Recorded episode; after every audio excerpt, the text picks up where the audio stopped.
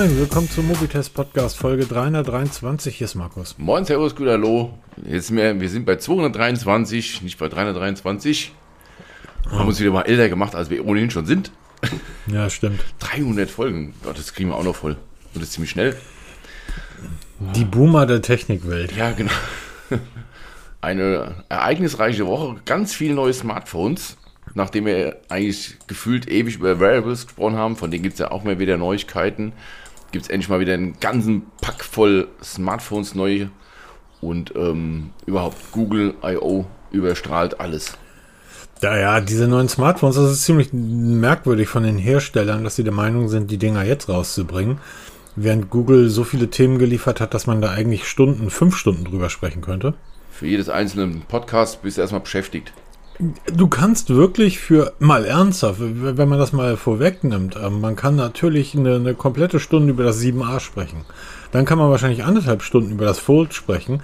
Dann kommt das auf den Einsatzgebiet an. Dann kann man 15 Minuten bis zu 5 Stunden über das Pixel-Tablet sprechen. Ähm, die Schutzhülle. Holla die Waldfee, auch was, der Pre was den Preis betrifft. Und dann ähm, kannst du für jede einzelne Software-Update-Geschichte ja auch nochmal irgendwas. Also ist, jetzt stellt sich natürlich die Frage, warum Sony, warum Huawei, warum all die anderen bringt ihr neue Geräte genau in der Woche, in der ja Google irgendwie die I.O. macht. Aber vielleicht ja. Ich verstehe es ja, weil du wirst, du, gerade so Geschichten wie Huawei, ja, die eh schon so ein bisschen in den Hintergrund gedrängt wurden durch die ganzen ähm, Restriktionen und dann auch gerade Sony, die auch immer so unterm Radar fliegen, genau in dieser Woche präsentieren. Du, du, du verlierst doch ohne Ende. Ne? Also du kannst gegen Google nicht bestehen, weil die ja mit einem, einem ganzen Sack voll auslernen über der Menschheit, ja, mit Neuheiten. Und dann schreibt doch kaum noch einer so unter Ferner liefen dann noch Sony dabei, ne? Genau, und wir starten auch mit der Google I.O., weil das ist das, ähm, das Thema der Woche. Es wird uns wahrscheinlich die nächsten Wochen bis zum Herbst beschäftigen. Ja, ich denke auch. Und ähm, da mal gucken, was wir da noch untergebracht bekommen. Ja, aber. Huawei zum Beispiel. Ähm, ja, du hast das ja gerade gesagt, mit dem, was den Bann betrifft, die sind so ein bisschen an den Rand gedrängt worden, aber Huawei wird sich hinstellen und sagen, wo denn? Ja, nur in Deutschland. In, Deutsch, in, in, Deutschland, in Europa vielleicht, aber, aber wo denn sonst? Wir verkaufen irgendwie immer noch hunderte von Millionen Geräten in China, weil wir dort einen Markt von 1,4 Millionen Milliarden Menschen haben. Also Richtig. muss man muss man gucken. Es, zum Beispiel so eine Sache wie das ähm, wie das ähm, Honor Band 7. Das interessiert ja eigentlich keine Sau. Nicht mehr wirklich. Also da zumal, zumal, was noch erschwert zukommt. Es ist ein Ticken teurer als der Vorgänger, ist aber technisch eins zu eins identisch mit dem Vorgänger Honor Band 6. Habe ich nicht getestet. Die Leute kaufen sich diese Bänder ähm, in Massen. Ich, man sieht die ja überall ja, und die wissen doch überhaupt nicht. Ja, auch völlig zu Recht, ne? weil für, für den Einstieg ist das perfekt. Aber das ist schon krass, weil das Honor ist vom 5er auf 6er schon eigentlich überhaupt nicht verbessert worden. Marginal, minimal. Das war auch der Grund, warum ich 6er nicht getestet habe. Jetzt kommt der 7er raus. Werde ich auch nicht testen, weil das gegenüber dem 5er und dem 6er auch keinerlei Neuheiten. Also es ist alles gleich. Es ist der gleiche, das gleiche Display drin, die gleichen Funktionen drin. Es ist nur das Gehäuse ein bisschen anders. Der, wir hatten beim 6er am Rand dieses, den Honor-Schriftzug, der ist jetzt weg. Ist jetzt, Peter, glaubst du wirklich, aus. dass es, dass es irgendeinen Menschen gibt, der in einen Mediamarkt geht und sagt, Herr Verkäufer, ich möchte jetzt das Honor-Band kaufen, weil das ist nichts anderes will ich. So, und das jetzt ist ein Leute Witz. Fun Fact, ich war gestern im Mediamarkt und rate, was gestern da ein älterer Herr gekauft hat. Das war ihm doch egal, was er gekauft hat. Der hat ein günstiges Fitnessband gesucht. Genau, er, er sucht einen günstigen Fitnesstracker und was hat der liebe Verkäufer ihm verkauft? Ein Honorband 6. ja, er hätte aber auch ein Xiaomi-Band nehmen können, er hat das, das Huawei-Band ja, nehmen können, er hat das Amazfit-Band nehmen können, die liegen ja, ja alle noch Genau, rum. und beim Mediamarkt hier, also wir haben hier einen relativ kleinen Mediamarkt bei uns in der Gegend und ähm, der war schon gut sortiert, was so die Variables angeht. Muss man, aber hallo, und da hat der Verkäufer im wirklichen 100 6 in die Hand gedrückt und dann sagte er, damit werden sie glücklich. Äh, 49,90 Euro hat er gerade bezahlt, wenn ich richtig mitbekommen habe. Also, aber wie gesagt, wird nicht getestet von mir, weil es einfach zu, ja, wenn ich mal Zeit habe und Lust habe, aber es ist halt zu ein wenig Neues eher die, die Huawei Watch 4. So, stopp, stopp, stopp. Das ist alles so uninteressant, Peter. Das ist, hier, das ist völlig uninteressant. Google I.O. Okay. Das ist das, was die Leute hören wollen. Kein Mensch da draußen interessiert sich für ein, ein Huawei Smartphone. Niemand. Nein, die Smartphones ja nicht, aber die Watches, weil die sind super spannend. Die meistverkaufte Smartwatch ist die Pixel Watch. Zumindest mit Wear OS. Mit Wear OS, genau. Auch das glaube ich nicht. Ich kann mir das nicht vorstellen, weil Samsung ja schon so viel Vorsprung hat. Und der auch. Ja, aber haben die wirklich so, ich, ich, haben die wirklich so viel von der Galaxy Watch 4 verkauft? Weil das fing ja mit Wear OS erst bei der 4er wieder an, oder? Genau, das war ja so der, um, der Umschwenk von, von dem Proprietären auf diese Google-Plattform, ja, wirklich mit Wear OS, wo es dann wirklich zusammen verschmolzen haben, wo es dann auch wirklich gut funktioniert hat. Aber du, du, mhm. du siehst nirgends Zahlen. Also sie, sie bringen ihre Verkaufszahlen zu Smartphones und zu Fernsehern und zu Kühlschränken findest du alles, aber zu Wearables findest du interessanterweise keine Zahlen. Zumindest ja, konkretes. Ja, zumindest nicht von den Herstellern selber. Ja, genau. Ne? Also irgendwelche Analysten, aber das sind halt, wie gesagt, Analysten. Aber ich stelle mir die Frage, ich kann mir schon vorstellen, dass die, die Samsung Galaxy Watch öfter verkauft wurde als die Pixel Watch weil er einfach, wenn du rausgehst mal unter Menschen, da siehst du einfach viel mehr Samsung Galaxy Watches als die Pixel Watches. Wobei ich habe gestern auch mal wieder eine gesehen. Und ähm, aber ich denke, über das große und Ganze wird die Galaxy Watch einfach deutlich erfolgreicher gewesen sein als die Pixel Watch. Da hat man auch mehr hm. unterschiedliche Gerüchte. Ähm, ja, also es, es, gibt halt die Zahlen vom, vom IDC. Ähm, danach soll Samsung 12,7 Millionen Smartwatches äh, und, und, und Kopfhörer, die führen das nämlich immer zusammen verkauft haben. Bei der Pixel Watch, Google hat das noch ein bisschen verklausuliert gesagt. Die haben halt nicht gesagt verkauft, sondern ähm, ist die meist genutzte Smartwatch. Und das kann ich mir tatsächlich dann wiederum vorstellen, weil wenn du dich mal in, in, zu eBay Kleinanzeigen begibst, weil sie die Uhr ja auch jetzt, du kaufst dir das, ähm, das, das Pixel Fold, sprechen wir gleich noch drüber, selbstverständlich sprechen wir da gleich noch drüber. Und da kriegst du eine Pixel Watch mit dazu, als Dreingabe. Genau, und das ist der Grund, warum auch die Pixel Watch so erfolgreich ist, für manche erfolgreich, weil die wurde in, in den Markt reingedrückt. Guck mal, ich habe eine Pixel Watch ja gekauft, als ich damals, was habe ich damals gekauft? Ach, das Pixel 7 Pro. Als ich das gekauft habe, habe ich die Watch dazu gekauft. Dann haben wir sie getestet und ich habe sie wieder verkauft. Wird es jetzt so gezählt? Ich habe es ja genutzt und du hast sie genutzt. Waren es jetzt zwei Nutzer oder war das jetzt nur ein Nutzer? Weil ein Gerät von zwei Leuten genutzt wurde. Und der Käufer von, von der Watch hat dann, ist ja eigentlich dann faktisch der dritte Nutzer. Naja, und du darfst nicht vergessen, die Uhr ist so gut, dass ich sie mir wieder gekauft ja, habe. Dann habe ich ein Video gemacht, warum man auf gar keinen Fall eine Pixel Watch kaufen sollte und seit zwei Wochen nutze ich sie wieder als meine Hauptuhr. Ach, was gibt es Geschwätz von gestern? ja, das ist der nächste Punkt. Samsung drückt ja gerade die Restposten der Galaxy Watch 4, nicht der Watch 4 Classic. Ich finde, die Watch 4 Classic ist immer noch eine der schönsten Smartwatches überhaupt. Aber der Galaxy Watch 4, die knallen sie gerade über Aldi in den Markt.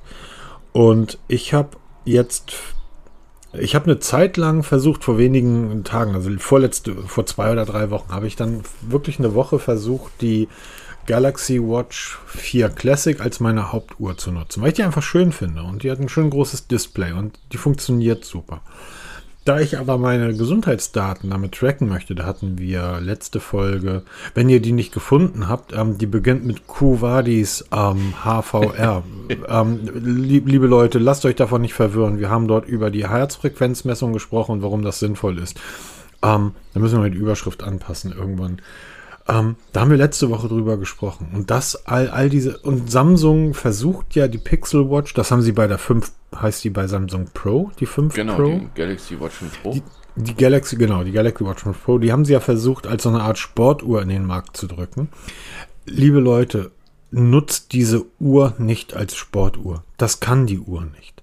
Klar, sie sammelt Daten, sie sammelt GPS-Daten und Fitnessdaten und es gibt auch rudimentäre Anal Analyse es gibt eine rudimentäre Analyse in der App, aber im Großen und Ganzen ist das nicht etwas, was die Galaxy Watch wirklich gut kann. Augenblick, hier bimmelt gerade mein Telefon, also muss ich das mal in den Flugmodus schalten. Ähm, das kann sie einfach nicht. Und das ist so unglaublich ärgerlich. Jetzt haben wir ja mitbekommen, dass Samsung ähm, gesagt hat, sie werden die UI 5.1 auf die äh, Galaxy Watch portieren. Und die wird dann kommen und man kann sich dann irgendwann zur Beta anmelden. Dort sollen ganz, ganz viele bessere Gesundheitsdaten erhoben werden. Das kommt aber erst im Herbst. Ich finde, das ist eine Frechheit. Und ähm, deshalb kauft euch lieber eine Pixel Watch, weil dort sind die Sportdaten und die Analysedaten aufgrund der Fitbit-Integration sehr spannend. Was ich ebenfalls sehr spannend fand, ist, dass auf der Google I.O. nichts von der Pixel Watch gesagt wurde. Ja, gar nichts, ne? Ich habe auch immer nee. drauf gewartet, kommt mal irgendwas jetzt.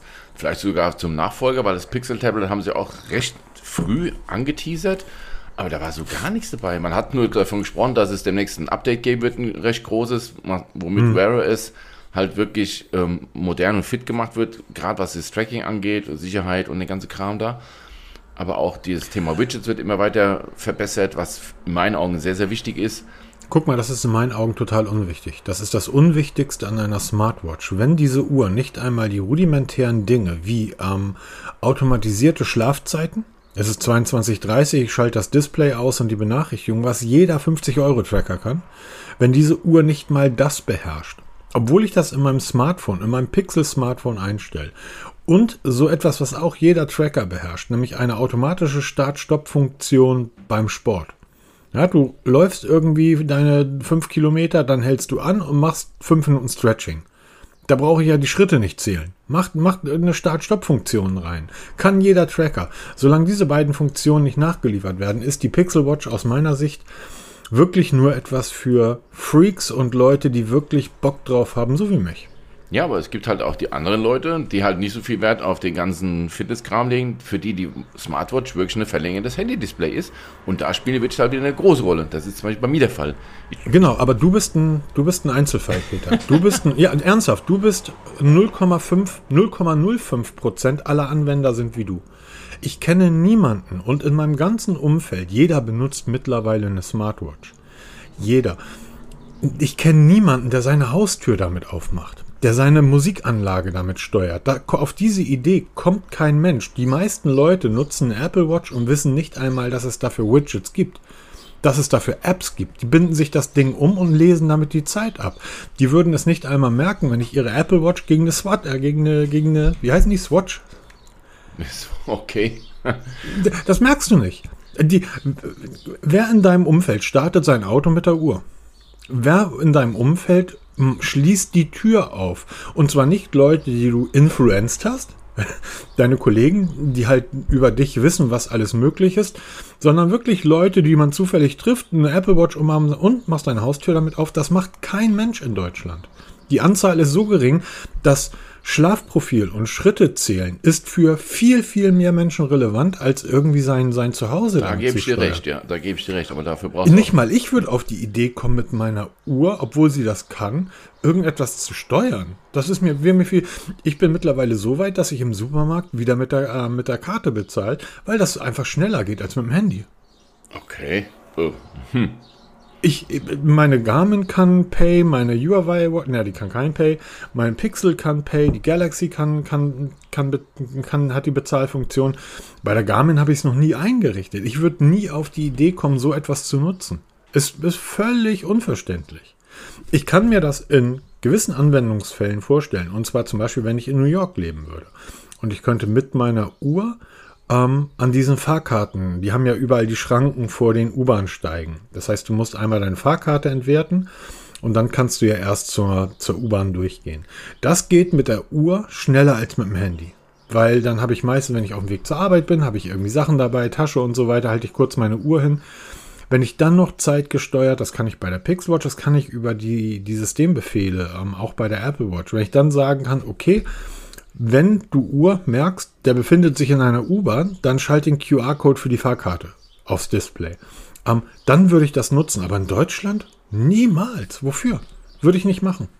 Okay, diskussionswürdig. Ähm, jeder nutzt, ja. nein, jeder nutzt seine Watch, wie er, wie er es nutzt. Das kannst du ja nicht genau. verpauschalisieren.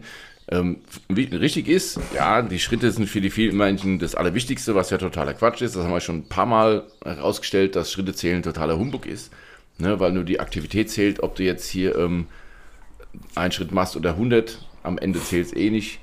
Aber egal. Ähm, interessanterweise halt wirklich nichts über die Pixel Watch erzählt worden, fand ich ein bisschen schade. Übrigens, wer die Google I.O. nicht komplett gucken will, weil das Event war wirklich sehr, sehr lange. Es gibt eine offizielle Zusammenfassung von Google, in, Google I.O. in 10 Minuten. Ich verlinke dir meine Show Notes. Da könnt ihr, da werden so die wichtigsten Neuheiten so am Stück präsentiert. Das ist wirklich so die, die eingedampfte Zusammenfassung. Und auch da wird man merken, es ging halt wirklich sehr viel um die ganze Software-Geschichte und so nebenbei eigentlich primär so um die ganze Hardware-Geschichte. Das ist mir so aufgefallen. Um die Hardware? Ja, Hardware war halt relativ wenig, weil die ganze KI-Geschichte so, extrem ja, ja, viel so Zeit eingenommen hat. Ja, aber da haben wir schon mal drüber gesprochen, Peter. Ist, ist Google eine Software oder eine Hardware-Company? Das ist eine reine Software-Company, also mit so ein bisschen genauso. Anhängsel. Ja, im Endeffekt, im Vergleich, wahrscheinlich sogar, wenn man, wenn man das mal aus deren Geschäftsberichten raus extrahieren würde, würde man feststellen, wie viel Kohle die mit Werbung und mit Daten machen und wie viel Kohle die mit ihren Geräten machen. Ich glaube, Das ist ferne Liefen nach wie vor, ne? und ist das dann auch nicht ein Thema, wenn ich sage, ich bin eine, eine Software-Company, dass ich eigentlich müsste, könnte Google um die Ecke gehen und jedem, also sich, eigentlich könnte er Google sich vors Headquarter stellen und jedem, der vorbeikommt, eine Pixelwatch in die Hand drücken. Hier, schenke ich dir, schenke ich dir. Weil die Daten, die du dadurch erhältst, natürlich unheimlich groß sind. Und je mehr Daten ich habe, umso besser kann ich neue Produkte entwickeln. Das heißt, ja, ähm, diese, diese Geschichte, ich schenke die Pixel Watch, die haben sie ja damals tatsächlich auch beim 7 Pro mitgeschenkt. Das war dann ja wirklich ein guter Deal. Der 7 Pro war irgendwie 7,99, glaube ich, 800 Euro. Die Pixel Watch haben sie damals für 350 in den Markt gedrückt, dann warst du plötzlich bei 450 Euro. Die Leute haben nur nicht gesehen, dass du für die Pixel Watch eben bei eBay keine 350 Euro bekommst. Ja, genau. Wie hat mal Ja, genau, da aus Leid geprüft da drüben. Ja, genau. wie hat mal einer von, von Google irgendwo aus der Entwicklung gesagt hier, wir können keine Hardware, wir verstehen Hardware nicht. Wir müssen aber eine Hardware drum bauen, weil man Software so nicht verkaufen kann. Ne, deshalb die Pixel Watches, die halt wirklich dann irgendein Gehäuse drum haben, oder das ist Pixel Fold, ja, das ist ja eigentlich nichts anderes als eine Hülle für die ganze Softwaregeschichten von Google, die ja da wirklich geballt eingebaut werden. Und es wird ja in Zukunft immer mehr. Genau, dann kommen wir mal direkt auf die Software. Google Maps erhält ein Update. Ja, äh, das wird ja richtig krass, ne? Was da jetzt in Zukunft, das ist ja jetzt schon, machen wir uns nichts vor, Google Maps nutzt ja jeder. Das ist allein schon, wenn du mal irgendwo hinfährst, wo du dich nicht auskennst, jeder hat dann schon mal hier diese Street View gemacht, um zu gucken, wo du dann da rummarschierst. War ja vor kurzem in Prag, da habe ich auch erstmal per Street View geguckt, wo das alles so ist, die Umgebung alles erkundet, wobei, wobei ich Prag kenne, aber das ist halt schon geil. Und das wird ja immer weiter ausgebaut. Und das ist erschreckend, wie gut das ist mittlerweile, ne? Ja, absolut. Es gibt, wie heißt das Ganze? Ähm, im, immer. Gott, wie heißt? Wie, Oder genau. Das, das neue Immersive Update kommt für zwölf Städte, ähm, wird dieses Jahr ausgerollt. Dort erhält dann, ähm, man hätte mal bei, ihr, wenn ihr die Google I.O. nicht gesehen habt, ähm, verlinkt bitte auch mal die langen Versionen, weil die ist wirklich interessant. Ihr könnt ein Trinkspiel heute Abend machen. Jedes Mal, wenn irgendjemand KI sagt, ein Schnaps. ihr seid nach 15 Minuten bereit. Ähm, auch Google Maps erhält ein KI-Update. Das heißt, es wird die, die, die, die, der, der Look von Google Maps sieht fantastisch aus vom neuen. Und es wird in Zukunft so sein, dass ihr euch Routen im Vorwege anschauen könnt. Das heißt, ihr könnt wie mit einem Bird View in, oh, also in, in Übersicht über eure Routen fliegen und anschauen, wo muss ich da eigentlich längs. Und die KI versorgt dann in Echtzeit Wetter- und Standortdaten. Das heißt, ihr fliegt ähm, morgens um, um 7 über die B73 zwischen Stade und Hamburg. Und dann seht ihr in Google Maps, wenn ihr drüber fliegt, ein Auto nach dem anderen. Und ihr fliegt dann nachts um drei drüber und seht ihr, es ist eine leere Landstraße. Das wird in Zukunft kommen. Wie, sind die Wett wie ist das Wetter an dem Ort, wo ihr hin wollt? Auch das wird KI generiert in Echtzeit mit aufploppen. Ähm, äh, und das ist, das ist eine dieser, dieser Geschichten. Ähm, viele Hersteller nutzen ja unterschiedlichste Kartenanwendungen. Apple hat seinen Kartendienst. Wir kennen alle noch Nokia mit Here. Dann gibt es Open Street View. Ähm, gibt so viele Kartenanwendungen. Und viele haben ganz tolle Features eingebaut. Das ist so ähnlich wie mit diesen Ausschneidgeschichten aus Bildern, die Smartphones heutzutage können. Das zeigt mal einmal seinem Freund irgendwie und danach nutzt man das nie wieder. Ich glaube, das ist eine Geschichte, die, die ist sinnvoll und die ist praktisch. Die ist für den Anwender gedacht. Ja, weil im Moment ist es wirklich so, du siehst halt einen roten Streifen auf der Fahrbahn als Stau, aber du siehst ja, was dann wirklich los ist, ne? Ist das jetzt wirklich nur, ist das wirklich ein dicker Stau, das ist jetzt Verkehr, auch diese verschiedenen Rotabstufungen sind nicht mehr so greifbar, ne? Und das wird halt wirklich dann in Echtzeit mit integriert und dann halt, also es wird nicht Originalbilder zu sehen sein von Autos, aber du siehst dann halt wirklich so einen animierten Verkehr, der auch wirklich das Original wiedergeben soll. Und das wird schon sehr, sehr geil, wenn du dann wirklich sehen kannst, oh, ich nehme doch jetzt nur im Weg, weil das doch mehr als C-fließend ist oder sowas, ne? Oder gerade. Ja, der, Ver der Verkehr ist natürlich spannend, aber ich denke sofort natürlich an all die. Guck mal, wir in Deutschland sind ja so ein bisschen anders, aber wenn du jetzt in, in, in Utrecht wohnst oder in Kopenhagen wo irgendwie 12 Millionen Menschen am Tag mit dem Fahrrad unterwegs sind, weil du Fahrradautobahnen hast. Das heißt, du kannst gucken, wie ist die Route morgens zur Arbeit und dann siehst du zwischendurch so, das heißt, du fährst um 9 Uhr los und bist dann um 10 Uhr am Ort und dann siehst du zwischendurch, oh, um 9.17 Uhr regnet es auf meiner Strecke, also Regenjacke einpacken. Ich, ich halte das für eine, eine fantastische Geschichte und ähm, ich freue mich da sehr drüber. Es wird auch eine deutsche Stadt irgendwie mit dazukommen, wahrscheinlich Berlin. Ähm, und dann mal gucken, wann das dann für alle ausgerollt wird. Aber das ist wie, wie bei so vielen Software-Updates gerade von Google. Ich habe heute Morgen versucht, BART auszuprobieren. Da wurde mir gesagt, ist in deinem Land noch nicht verfügbar. Ja, das stimmt, ja. Ich habe auch mal probiert. Siehst du. Ähm, eine Sache, die ein Stück weit untergegangen ist, die ich mit für die spannendste Software-Geschichte halte, ist Google Tailwind. Das findet ihr noch in den Google Labs. Da könnt ihr aber alle mit, mit, können alle mitmachen. Ihr müsst nur in die Google Labs gehen und das da freischalten. Google Tailwind ist ebenfalls eine eigene KI, Schnaps. Und das ist eine eigene KI. Das heißt, Google Tailwind durchsucht euren Google Drive, wenn ihr es wünscht. Ja, das müsst ihr das einschalten. Durchsucht den Google Drive, durchsucht die Notizen und bündelt und strukturiert äh, strukturiert diese Notizen, die Bilder, die PDFs, all das, was da rumliegt. Packt das alles zusammen praktisch in eigene Ordner.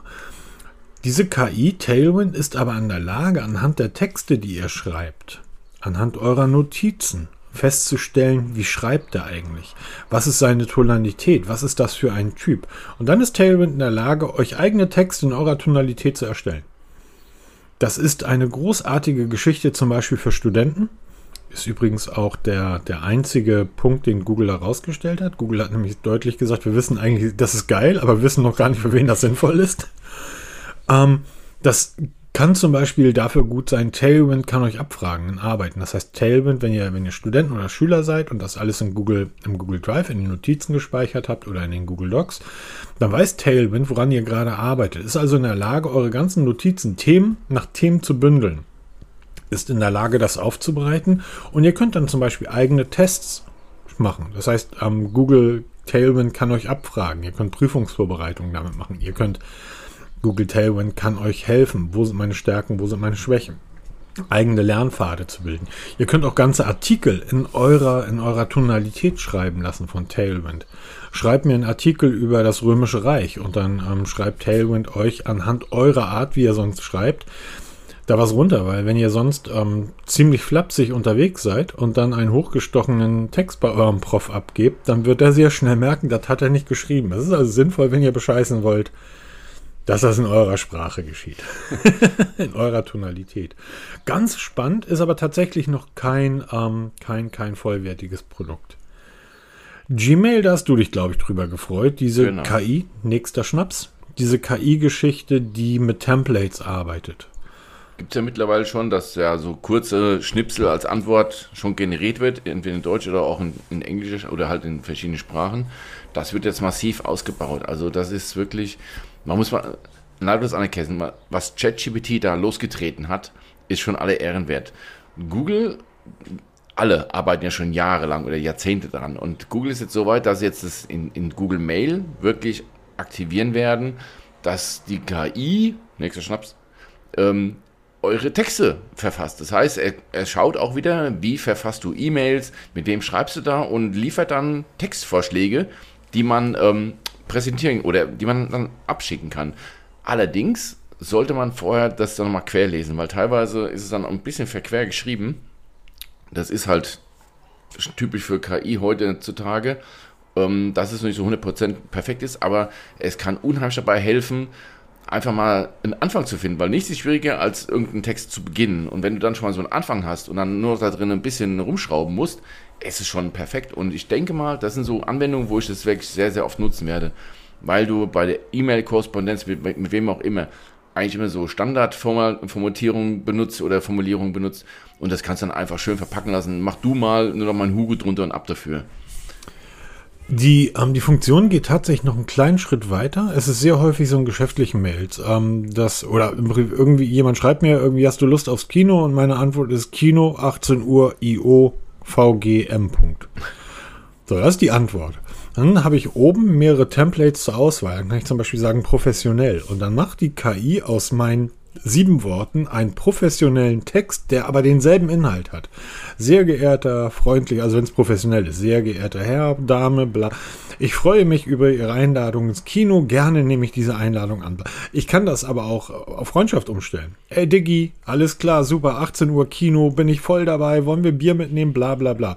Das heißt, die KI ist in der Lage, aus diesen sieben, acht Worten, die ich irgendwie da zusammengestüpselt habe, einen vollständigen Text mit Subjekt, Prädikat und Objekt zu bauen und ich kann dann auch noch auswählen, ist das irgendwie ein Freund, den ich da schreibe, ist das eine, eine professionelle E-Mail, also eine berufliche. Es gibt da verschiedenste Templates zur Auswahl. Will ich das prosaisch schreiben, will ich das sehr technisch schreiben und, und, und. Ähm, ich frage mich nur, was passiert jetzt auf eBay Kleinanzeigen? was letzter Preis? Ja, genau. Wenn der, wenn der plötzlich irgendwie mir einen Roman darunter schreibt, ähm, und woher merke ich, ob der das selber geschrieben hat? Aber auch das ist etwas, wo die KI anhand der Art und Weise, wie er normalerweise schreibt, das ein Stück weit auf, auf, ähm, aufbaut. Einer ganz großen Sachen war, war Google Fotos. Da hast du dann auch im Publikum gemerkt, ja, da waren die Leute erstaunt. Ähm, Google Fotos ähm, hat jetzt ähm, wird etwas implementieren, was es zum Teil schon im Photoshop gibt. Die Beispiele, die Google da gebracht hat auf der auf der I.O., die waren ähm, genau die richtigen, die waren fantastisch.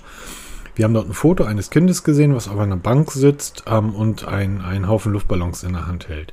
Und das Ganze war so links aus dem Bild raus. Das heißt, die Bank war abgeschnitten und die Luftballons waren abgeschnitten. Das Kind saß so im linken, linken unteren Teil des Bildes. Was man jetzt mit Google Fotos machen kann, ist, ich kann dieses Objekt, dieses Kind mit der Bank anklicken und kann es in die Mitte schieben. Jetzt ist normalerweise, ja, müsste man sagen, okay, selbst wenn ich das in die Mitte schiebe, ich kann das bei Photoshop, ich schneide das dann aus, schiebe es in die Mitte, dann fehlt ja links die Ballons und die Bank. Die ähm, KI, nächster Schnaps, bei, ähm, bei Google Fotos wird in der Lage sein, das zu verlängern. Das heißt, die Bank wird verlängert und es werden neue Ballons hinzugefügt. Und das sieht so perfekt aus, dass du keinen Unterschied mehr bemerkst. Marky Brownlee hat auf Twitter gefragt, wann ist ein Foto ein Foto? Eine berechtigte Frage. Ja, weil du kannst ja mittlerweile gar nichts mehr glauben. Ne? Also wir haben ja durch diese ganzen KI-Geschichten da, die jetzt irgendwelche Bilder generieren und jetzt noch Photoshop ist ja schon eh ein mächtiges Tool. Und das Ganze wird jetzt so vereinfacht, dass nicht nur Profis damit arbeiten können, sondern, sondern Menschen wie ich, noch nie mit Photoshop gearbeitet. Ich habe keinen Dunst davon, die dann mit, mit einem Klick das Foto komplett verändern können. Also auch diese Wolkenstimmung, ne, wo du dann wirklich eigentlich faktisch das Wetter verändern kannst auf Bildern. Du musst dann wirklich, na, was heißt ja Angst haben? Du kannst ja nicht mehr sicher sein, ob das Bild, was du da siehst, wirklich der Realität entspricht. Also du kannst aus der tiefdunkelsten Nacht, machen ja heute schon Smartphones hellen Tag, ja, weil sie dann einen strahlend blauen Himmel dahin zaubern in der Nacht also das wird immer professioneller, immer besser und vor allem für Leute wie mich halt immer einfacher. Ich habe jetzt, wir haben jetzt auch auf dem iPhone endlich bei Google Fotos diesen magischen Radierer. Wir haben hier rundherum 1000 Hochspannungsmasten. Da machst du ein Bild von der Landschaft, einen Fingertipp und die, die Masten sind weg und das siehst du nicht. Klar, wenn du nah ranzoomst, siehst du das, aber für den normalen Gebrauch, wie für mich, das ist erschreckend gut, ja. Und ich, das machst du jetzt mit so Bildern noch krasser. Ja, also ich habe ja letzte Woche das, äh, das Video zum Pixel 7, das Testvideo veröffentlicht. Und da habe ich ja diese eine Funktion gezeigt. Wir waren im Planten und Blumen unterwegs und da gibt es noch Wasserfall oder so. Wasser läuft über mehrere Terrassen. Es war brechend voll. Es war Mai, es war gutes Wetter. Brechend voll. Und na, ich habe es nicht geschafft, auch nur ein Bild zu machen, wo nicht irgendwo ein Kind an diesem Wasserfall oder an diesem Hügel rumklettert. Ich habe einen Pixel. Ich nutze Google Fotos. Da klickst du dann drauf. Google sagt dir, hey, willst du die beiden Kinder da aus dem Bild entfernen? Jo, bitte.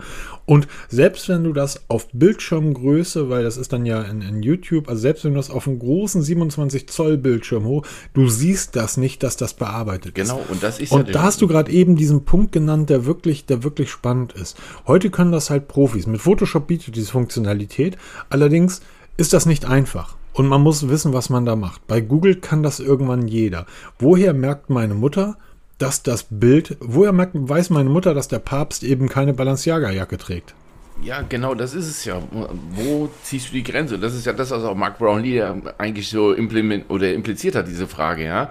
Wann ist ein Bild ein Bild oder ein Foto ein genau. Foto? Weil ähm, das ist eigentlich Extrem, weil du wirklich heute schon, und wir, reden nicht mehr in der Zukunft, wir sind heute schon mhm. so weit, dass du Fotos komplett verändern kannst und dafür, dafür, musst du kein Profi sein. Und das sind jetzt so die, die, die ersten kleinen Schritte. Das wird jetzt innerhalb der nächsten Monate, nicht mehr Jahre, ich denke Monate, wird das riesen Schritte machen, wo du dann nicht mehr weißt, was ist Realität, was ist Fantasie oder was ist halt hier ähm, bearbeitet. Und das wird halt, klar, für uns normale, die einfach mal ein Bild machen, weil jetzt also irgendwas stört im Bild, was du dann rausmachst, irgend so ein Pfosten oder eine Bank, die da nicht hingehört oder eben du das, das Motiv. Mein Sohn ist ja so ein Fachmann dafür, ne, der ein Foto macht hier und dann hast du den Kopf halb abgeschnitten, der, der korrigiert das. Ja, dann, was ist dann wirklich noch das Original? Und wenn du dann Lichtstimmung veränderst und die Stimmung des Bildes komplett, ist ja auch zum Beispiel diese ganzen Smartphone-Hersteller, die mit irgendwelchen Kameraherstellern, mit Leikern zusammenarbeiten, um die das, das, den Charakter eines Fotos zu verändern, das ist ja der Anfang gewesen. Das wird ja immer weiter ausgebaut und das, das zieht ja in alle Bereiche. Also absolut, extrem. absolut. Und es, also, ich habe da nicht sonderlich viel Angst vor, weil meine ähm, Erregungspolitik im Internet ist immer dieselbe. Bevor ich mich über irgendwas aufreg, lese ich mir zwei, drei Quellen durch. Aber das habe ich halt irgendwann mal gelernt oder studiert. Also die, die ersten anderthalb Jahre meines Studiums war nichts anderes als, was ist eine Quelle und wie findest du eine, eine relevante Quelle raus? Das ist aber etwas, das kann mein Nachbar nicht. Der regt sich über jeden Quatsch auf. Ich könnte ein Foto mit Photoshop irgendwie bearbeiten, könnte es ihm vor die Tür legen und er wird sich drüber aufregen. Der wird überhaupt nicht verstehen, dass das irgendwie computergeneriert ist. Wir haben heutzutage Musikstücke, Songs von, von international bekannten Künstlern, wo die Stimme so täuschend echt von einer KI nachgemacht ja, das ist das nächste, ne? Das ist und verrückter. Auch das wird bei Google Einzug halten. Auch das ist etwas, das wurde nur so am Rande irgendwie ähm, erwähnt. Du hast ja diesen Google-Übersetzer. Die KI wird in Zukunft in der, in der Lage sein, mit dem Tensor-Prozessor, dass die Übersetzung, also wenn du etwas einsprichst und dann wird das ins Chinesische übersetzt, dass der Übersetzer mit deiner Stimme spricht. Und well, wir sind, my friend. wir sind heute schon so weit, dass da war, ja, war erst wir, letztens der. Und wir reden hier, und wir, wir, wir, tun ja immer so, als wenn das irgendwann mal Einzug hält und ähm, als wenn das alles ganz weit weg ist. Nee, das ist heute noch so. Und ähm, wenn wir heute immer noch über ähm, Brennelektroautos eigentlich so schnell diskutieren, die Entwicklung weltweit aber schon in einer ganz anderen Richtung ist, ähm, da muss man sich wirklich fragen, benötigen wir irgendwann mal so ein Fach wie ähm, Technik, Schulung, Software in der Schule, wo einfach den Leuten erklärt wird, ähm, das sind die Fehler, das sind die Stolpersteine, hierauf müsst ihr achten und dort könnt ihr nachgucken. Twitter hat das ja eingeführt vor einiger Zeit, ähm, dass du Kontext hinzufügen konntest zu Tweets. Ich fand die Idee gar nicht so schlecht, dass ähm, ich schreibe, der FC Bayern ist der dürfste Fußballverein der Welt und dann kann jemand dahin dazu schreiben und einen Kontext hinzufügen, der auch immer angezeigt wird und gesagt wird, nee, das stimmt gar nicht, weil der FC Bayern ist gar kein Verein, das ist eine AG KKG. So, ähm, gegebenenfalls wird es irgendwann Seiten geben, wo man diese Bilder hochlädt und wo dann Nutzer erklären, ist dieses Bild fake oder nicht. Wikipedia funktioniert ja auch ähnlich über die Macht der Masse. Ähm, aber da wird man Wege finden müssen. Also ganz sicher. Auf jeden Fall. Du musst es irgendwie ähm, regulieren. Aber so wie wir schon mhm. wieder rangehen, wir Deutsche, ist es natürlich völlig übertrieben. Ne? Wir haben jetzt schon Panik von dem, was ja noch gar nicht so wirklich im Alltag angekommen ist. Klar ist es im Alltag angekommen, aber noch nicht in der Masse, wie, wie es jetzt schon so teilweise propagiert wird, ne? wo man dann jetzt schon, wir müssen es verbieten, ne? wir müssen KI verbieten. Das ist ja wieder so das neueste Ding. Das müssen wir alles streng regulieren. Wir brauchen Gesetze. Nein, wir brauchen einfach nur Offenheit. Wir müssen wissen, was uns da erwartet. Wir brauchen keine Panikmache. Einfach offen rangehen und sich ein eigenes Bild machen davon und immer ein Stück weit skeptisch bleiben. Das ist in meinen Augen das ist auch das, was ich meinen Kindern mitgebe. Ich sage, glaub nicht alles, was du siehst. Bleib immer ein Stück weit skeptisch und verifiziere. Wie du vorhin sagtest mit diesen Quellen, ne? Schau, wo sind vernünftige Quellen, weil nicht alles, was irgendwo schreibt, ist auch eine vernünftige Quelle. Und das wird in Zukunft immer, immer wichtiger. Genau. Dass du irgendwelche Kataloge Absolut. hast, die dann sagen, zum genau. Beispiel Chip.de ist keine Quelle. Chip.de ist einfach nur ein Geschwür. Ja? Ganz, ganz, ganz, man, man kann das, glaube ich, ganz einfach runterbrechen. Ähm, wenn du meinst, deine Quelle auf Telegram oder YouTube zu finden, dann hast du keine Quelle. Punkt. Du wirst dich für so etwas hinsetzen, wenn dich das interessiert. Wenn du wissen willst, ist das echt oder nicht, dann wirst du dort ein bisschen Mühe und Arbeit reinstecken müssen. Das ist nun einmal so. Ich habe seinerzeit einen Teil meines Studiums, die kam damals frisch raus, mit der PISA-Studie verbracht. Und jeder hat irgendetwas über die PISA-Studie gesagt. Ähm, ist, die PISA-Studie sind tausende von Seiten. Die hat keiner gelesen. Und da stehen ganz andere Dinge drin als das, was dann nach außen postuliert wird. Dann wirst du dich, wenn du da mitreden willst, dich einfach hinsetzen müssen und das durcharbeiten. Und deshalb akzeptiere ich auch niemanden, der mir irgendwas über so eine Studie, der mir sagt, ich habe da, ich habe da auf YouTube was gesehen, akzeptiere ich nicht. Setz dich hin, nimm dir die Mühe auf, nimm die Arbeit auf dich, wenn du mitreden willst. Ansonsten vergiss es. Ähm, denn der nächste Punkt, und das ist für uns, glaube ich, relativ interessant, ähm, Google hat die Generated AI Search, nächster Schnaps, in die Google-Suche implementiert. Und das ist ja etwas, was Microsoft mit ChatGPT auch bei Bing schon macht. Ähm, was hat das jetzt für uns Webseitenbetreiber zu, zu sagen, Peter?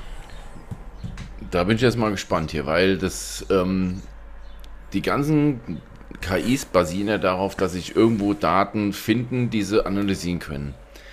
Jetzt hoffe ich ja, dass diese Datenbanken auch so gut sind, dass sie merken, dass auch viel Schrott geschrieben wird auf irgendeiner Seite, wie zu eben chip.de, und die dann auch automatisch wegschmeißen oder rausfallen lassen oder weiter unten lenken und dann wirklich dann ähm, Content nach vorne holen, der wirklich relevant ist und auch wirklich vernünftig geschrieben ist. Und ich hoffe, dass das wirklich da Einzug hält und nicht einfach nur, wir durchforsten jetzt noch mehr Kataloge, noch mehr Seiten, noch mehr Kram, und ähm, oder gerade diese YouTube-Videos oder Telegram-Kanäle und diesen ganzen Kram und bauen das mit ein, weil das ist ja die größte Gefahr, meiner Augen nach, von diesen ganzen KI-Geschichten. Wenn du, wir haben es schon mal so, so ähm, genannt, Shit in, Shit out.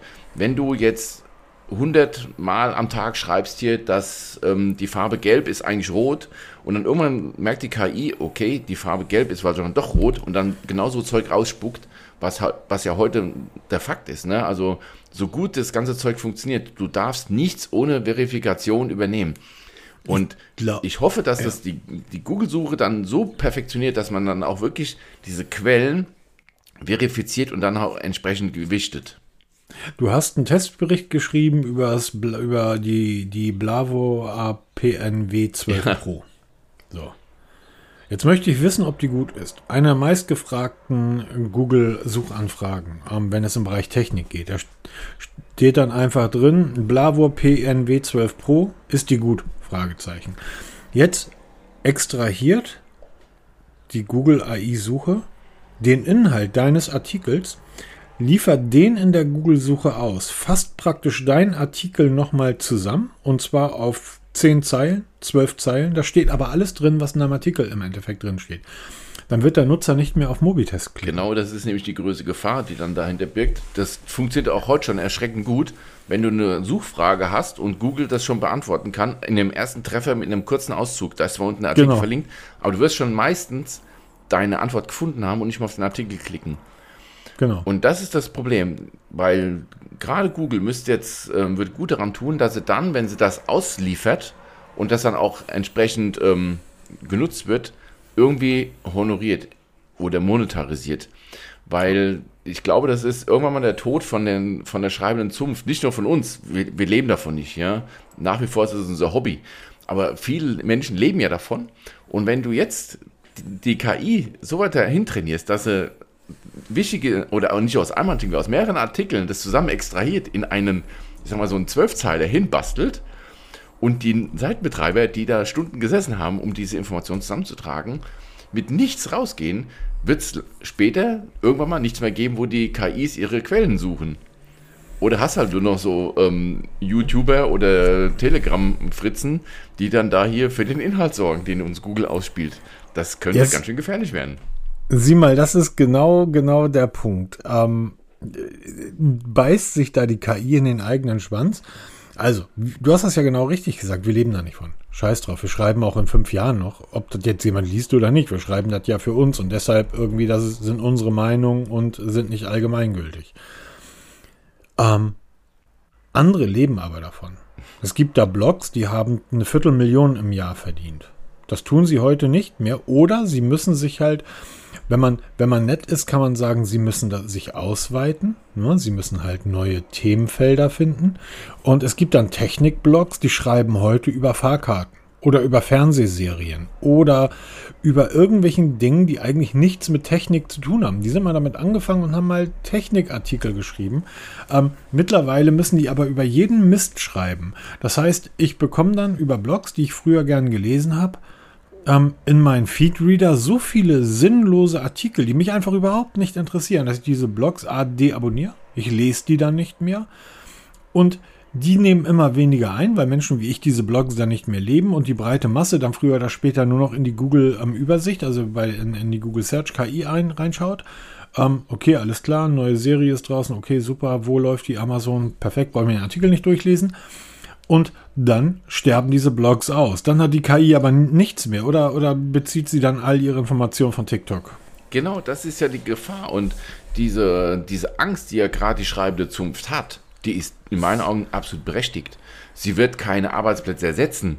Sie wird sich schlicht einfach vernichten. Ja, weil gerade wenn du diese ganze, diese Suchen, jetzt, ob jetzt Google oder Bing oder wie sie alle heißen, wir nutzen ja tagtäglich Suchmaschinen. Jeder. Also wirklich jeder. Und wenn die immer besser wird, das ist natürlich perfekt für mich, weil wenn ich was schnell suche, ich suche hier jetzt eine Information und will schnellstmöglich, ohne tausendmal klicken, möchte meine Information finden. Und wenn die da durch diese ganze KI-Geschichten noch verbessert wird, ist es natürlich perfekt für mich.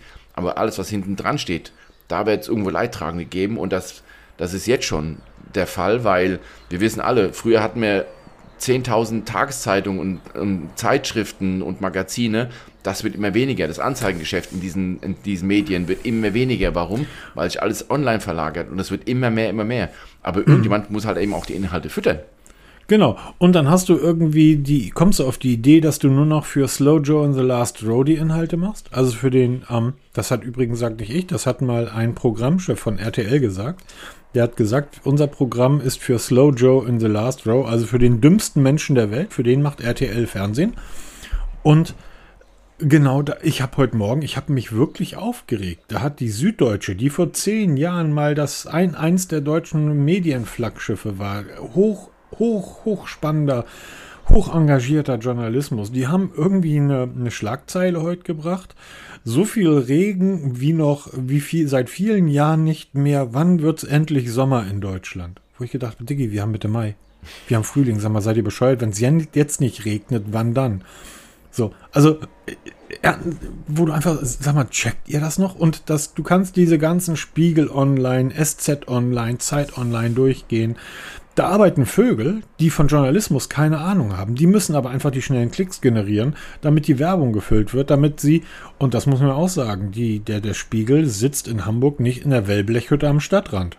Die haben das Filetstück der Hamburger Hafen City bekommen und haben da ihren Glaspalast hingebaut. Ähm, vielleicht einfach mal einen Schritt zurückgehen. Und das wird dann auch gegebenenfalls bei dem einen oder anderen Blog der Fall sein, bei der einen oder anderen Technik-Webseite, dass man sagt, okay, dann mache ich das halt wieder wie früher alleine. Gegebenenfalls suche ich mir dann irgendwo noch einen, einen Nebenjob und räume irgendwo Regale im Supermarkt ein oder fahre Pizza aus auf 400 Euro Basis. Ähm, aber dann ist das halt so. Ähm, ich meine, na, wenn man das Geschäft. Oder ich schreibe halt wirklich über Fernsehserien und über Medikamente. Kann ich auch machen ist aber dann vielleicht nicht ganz so spannend. Was allerdings, obwohl das war auch nicht spannend, das Pixel 7a wurde vorgestellt, Peter. Spannend, oder? Ich schon vorgestellt, das haben wir das schon vor sechs Wochen, acht Wochen, zwölf Wochen gesehen. also, nein, das war spannend. Achso, das war kein, spannend, ja, okay, okay, war spannend. Kein Hersteller, kein Hersteller ist so gut da drin, ihre Geräte geheim zu halten wie Google, oder? Genau. Wir werfen ihn mal auf die Straße. Neu? Also es war ja wirklich. Neu ist, dass der Apple-Fanboy Peter Welz ähm, am Tag der VÖ das Pixel 7a in den nächsten Mediamarkt flitzt, um sich so ein Ding zu kaufen. Aber warum? Nicht weil, ich so, ja, genau. weil, nicht, weil ich so begeistert vom Pixel 7a bin, weil es mich so überrascht hat. Ähm, der Preis hat mich halt ähm, umbewogen. Ich habe letzte Woche hier in diesem Stopp. Podcast, ja. Äh, sag mal kurz den Preis. Also 509 Euro ist die UVP, die unverbindliche. Okay. Ähm, was, äh, bevor wir weiter, ganz kurz, was hältst du von diesem Preis? 509 Euro. Das ist ähm, 50er mehr oder ein guter 50er mehr als das 6a war, oder? Genau. Also, ähm, ich habe ja letzte Woche genau an dieser Stelle gesagt, ich werde es mir nicht kaufen, weil der Benefit zu einem Pixel 6a, es ist ja nur ein Zweitgerät für mich, mit dem ich ja die Tests ja auch noch mitmache. Also es ist ja kein Hauptgerät. Also es liegt wirklich zu 90% der Zeit liegt es nur rum und ähm, wird halt mal so sporadisch genutzt, aber nicht als Hauptgerät. Aber ich werde es nicht kaufen, weil einfach ich mit meinem Pixel 6a so super zufrieden bin. So, und dann kam, ich bin gefahren, habe ein Plakat gesehen von einem großen Elektronikmarkt, vorne M, hinten M, Mediamarkt, Hashtag keine Werbung, ähm, und habe gesehen, dass sie noch also einen Ankauf machen. Das heißt, wenn du einen Pixel kaufst, jetzt egal ob jetzt Pixel 7a oder Pixel 7, dann kriegst du, ähm, dann kaufen sie dann ein altes Gerät an, geben dafür mindestens 100 Euro plus das, die Summe, die sie eh ankaufen. Ne? Und da habe ich mal so gerechnet. Und dann gibt es noch die Pixel Buds dazu, die Pixel Buds A. Gibt es gratis dazu. Und dann habe ich angefangen zu rechnen. 509 Euro UVP minus, sagen wir mal, ein 50er, wo die Pixel Buds verkaufen kannst. Minus 100 Euro, weil ich ein Gerät liefere. Ich habe ja hier in, der, in meiner Kiste 100 liegen. In diesem Fall war es jetzt ein uraltes Redmi 8, was zwar noch funktioniert, aber halt nicht mehr läuft gescheit, weil es halt total veraltet ist. Plus den Ankaufpreis und bin dann einfach losmarschiert. Ich habe mir das Redmi geschnappt, bin in die Mediamarktbude gelatscht gestern und habe gesagt, hier, was, legt ihr, was gebt ihr fürs Telefon? Dann Klamper, Klamper, Klamper. Am Ende habe ich bezahlt 379 Euro für meinen Pixel, 5, äh, Pixel 7a. Muss jetzt noch 14 Tage warten, bis ich meine Pixel Buds bekomme und dann werde ich meinen Pixel 6a bei einem Ankaufservice ähm, verkaufen. Da kriege ich nämlich 220 Euro dafür im Zustand du, sehr haben, Wir haben da gestern drüber gesprochen, genau, oder? Richtig. Du sagtest 150, mehr gibt es nichts als Digi, das Pixel, das ist ein guter Telefon. Nein, ich habe ich, ich hab nur eBay Kleinanzeigen im Kopf gehabt, weil da, da brechen die Preise mhm. halt jetzt ein. Also gehe ich zu so einem Ankaufsservice und schmeiße es einfach den auf den Tresen. Nimm, wir haben das ja auch mal getestet. Ähm, da haben wir sehr viele Artikel geschrieben, die auch für einige Wirbel bei den Anbietern gesorgt haben. Ich ja nur an mein Telefonat an den Justiziar von einer großen Ankaufsseite, mit dem ich schon lange telefoniert habe. Und ähm, also werde ich dann im Endeffekt vielleicht für, für 150 Euro plus minus mir ein Pixel 7a gekauft haben. Und dann sage ich, shut up and take my money. ah, shut up and take my money. Ähm, die äh, Pixel Buds, die kaufe ich dir ab. Ah, okay. Übrigens, das Pixel 7a, ich habe es gekauft, bin ins Auto gestiegen, um dann eine halbe Stunde später das Ding in eine Packstation zu stecken, weil es ist auf dem Weg zu dir. Also ja, da hat Peter sich ins Auto gesetzt, hat das Pixel 7a angeschaut, hat gesagt, Moment, ich bin doch Apple-Nutzer. Das ist ein Pixel, also so viel Technik, da kann ich gar nicht mit um. Wer kann das? Ich rufe mal Markus an. Ich rufe mal Markus an, ob der vielleicht Bock hat, das Pixel 7a zu testen. Ja, natürlich hat er Bock drauf. Ja, aber das Pixel, ich habe das ja in dem Pixel 7 Testvideo bereits gesagt. Ich bin einfach auf den Unterschied gespannt der beiden Geräte. Ähm, ich bin da sehr gespannt drauf. Und zwar, das 7a ist eigentlich das 1 zu 1 dasselbe Gerät wie das 7er mit klitzekleinen Änderungen in jedem Bereich. Das Gerät ist genauso groß wie das 7, ne? hat aber ein kleineres Display. Das heißt, die Display-Ränder sind ein bisschen größer, sind ein bisschen dicker. Allerdings hat es auch ein 90 Hertz Display. Das hatte das 6a nicht. Das heißt, größer, äh, besser äh, Display, bessere Auflösung. Angeblich scheinbar ist aber die 90 Hertz Funktion abgeschaltet. Das heißt, man muss sie erst automatisiert einschalten. Warum Google das macht, weiß ich nicht. Ähm, es hat Wireless Charging, hatte das 6a auch nicht. Allerdings, ich glaube, das lädt nur mit 5 Watt Wireless auf. Das ist relativ Und das 7, langsam, ne? Das 7er lädt mit, ich glaube, 15 oder 20, mit 15 Watt, glaube ich, oder lädt auf jeden Fall schneller auf. Ähm, das Display besteht beim Pixel 7 am ähm, Gorilla Glass Victus. Ähm, beim, 6, äh, beim 7a ist es äh, einfach Gorilla Glass 3. Alles in allem es ist eins zu eins dasselbe Gerät mit, wie gesagt, klitzekleinen Änderungen. Eine Änderung, die ich nicht verstehe, ist die Kamera. Wir haben beim Pixel 7 haben wir die IM, nee, haben wir eine, eine Samsung-Kamera verbaut, 50 Megapixel Samsung-Kamera. Wir haben beim Pixel 7a bei der günstigen Version eine 65 Megapixel Sony-Linse in IMX verbaut. Beim 6a hatten wir auch eine Sony-Linse verbaut, auch eine IMX, und zwar die, die eigentlich fünf Jahre lang schon in den Geräten drin war. Die ersten Fotos des 7a sehen gerade im Weitwinkel nicht ganz so gut aus wie vom Pixel 7. Meine Frage ist einfach, lohnt sich für mich ein Pixel 7a? Ähm, Oder würde ich beim Pixel 7 bleiben? Grundsätzlich gefallen mir kleinere Displays besser als größere Displays. Mir gefallen aber kleinere Displays nicht per se, sondern ich sage, ein kleineres Display bedeutet kleinerer Formfaktor des Geräts, passt besser in die Hosentasche.